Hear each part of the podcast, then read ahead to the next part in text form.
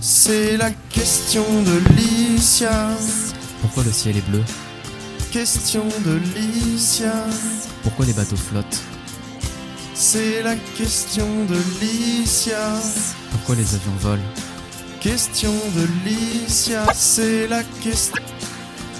C'est la question de Licia. Nous recevons donc Licia. Bonjour, alors Maëline, c'est quoi la question du jour? Alors aujourd'hui, nous allons nous intéresser à la question suivante. Comment le bleu et le rose sont-ils devenus des couleurs de garçons et des filles? En effet, de nos jours, cette question peut susciter de nombreuses réflexions et donc de nombreux débats. C'est pourquoi nous invitons aujourd'hui Maya. Bonjour. Et Zoé. Bonjour.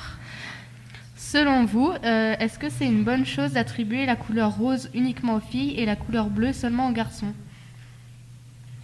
Alors euh, pour moi non, pas du tout parce que une couleur ou quoi que ce soit même ne doit pas être euh, identifiée à un genre ou un sexe bien défini quoi, je vois pas l'intérêt même en soi. Et toi Maya? Euh, bah, je suis d'accord avec Zoé. Et puis c'est vrai que c'est quelque chose euh, qu'on nous inculque dès qu'on est euh, très très jeune. Donc c'est pas forcément bien après pour se développer. T'as un avis toi Maëline bah, moi, je suis assez d'accord avec ce qu'ont dit les filles euh, juste avant. Euh, pour moi, euh, bah, une couleur, c'est, c'est pas du tout représentatif. C'est, chacun a le droit de, de choisir sa propre couleur. Et toi? Je, suis tout à fait d'accord. Du coup, on est toutes pour la mixité, l'égalité femmes-hommes. Oui, exactement. Ok. Et nous pouvons du clôturer cette petite série de questions par un débat assez intéressant. Est-ce que censurer la parole sexiste fait-il avancer l'égalité selon vous? Ça se lance des regards. Censurer l'égalité, c'est ça Non, censurer la parole sexiste fait-il avancer l'égalité? Ah, bah en même temps, d'un côté on peut se dire oui, mais d'un côté on peut se dire non parce que c'est vrai que même si on même si on censure quelque chose qui va être euh, un peu connoté négativement, c'est quand même une forme de censure et donc euh, censurer une opinion, euh, bah, c'est pas forcément c'est une égalité.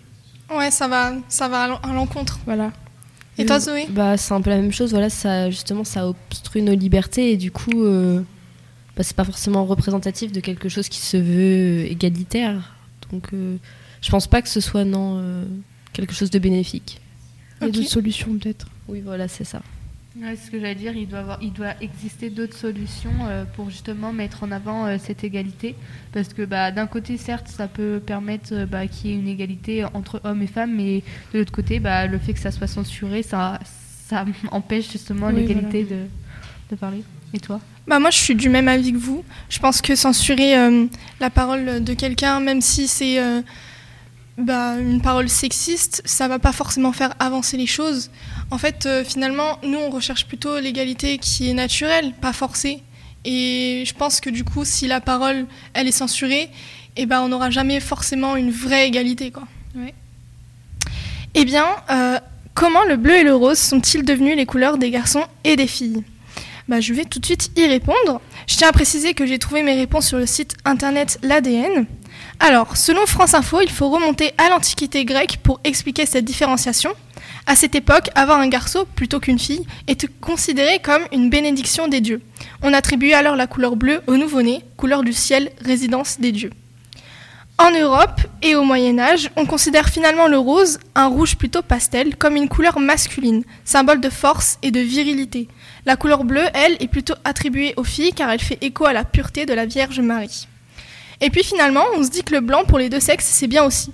Pendant longtemps, les langues, culottes ou bavoirs étaient blancs et les enfants des deux sexes portaient des robes immaculées jusqu'à l'âge de 6 ans, révèle un article de Libération. Seuls les volants, broderies et autres dentelles permettaient de distinguer les classes sociales. Mais encore une fois, ça n'a pas duré. Au XVIIIe siècle, à Versailles, Madame de Pompadour remet le rose à l'ordre du jour, à tel point que toute la cour, petite fille comprise, doit suivre le mouvement. Le rose triomphant est associé aux valeurs féminines de l'époque, beauté, douceur, fragilité. En 2011, Mona Chollet, une journaliste et écrivaine suisse, prend la parole. Le conditionnement et la sexualisation précoce des petites filles ont fait quelques remous dans les, médias, explique-t-elle. La marque Petit Bateau a par exemple commercialisé des bodys pour bébés roses ou bleus selon le sexe. Sur ce destiné aux filles, on pouvait lire les mots jolie, têtue, rigolote, douce, gourmande, coquette, amoureuse, mignonne, élégante, belle. Et sur les body pour garçons, courageux, fort, fier, vaillant, robuste, rusé, habile, déterminé, espiègle, cool. Certaines marques ont depuis pris le chemin de l'indifférenciation sexuelle. En particulier dans les pays anglo-saxons où l'on peut parfois trouver des collections unisexes pour les enfants.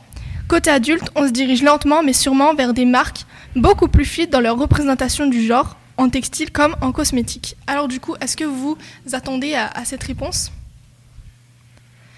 Euh, ben, je pense que justement euh, la euh, la remise à la mode du rose à la cour française, le fait que ça ait un peu influencé bah, le monde en soi, je trouve ça un peu fou.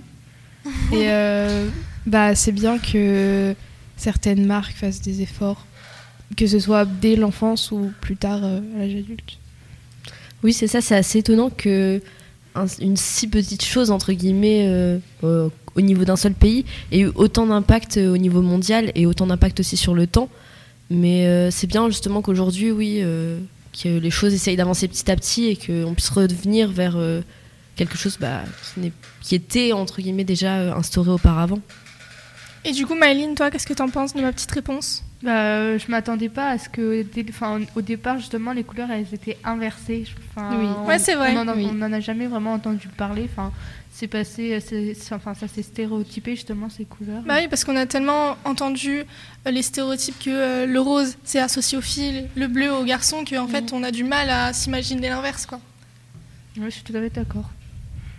Eh bien, merci chers auditeurs de nous avoir euh, suivis. Merci à toi, Alicia, d'avoir répondu à la question du jour. Avec plaisir.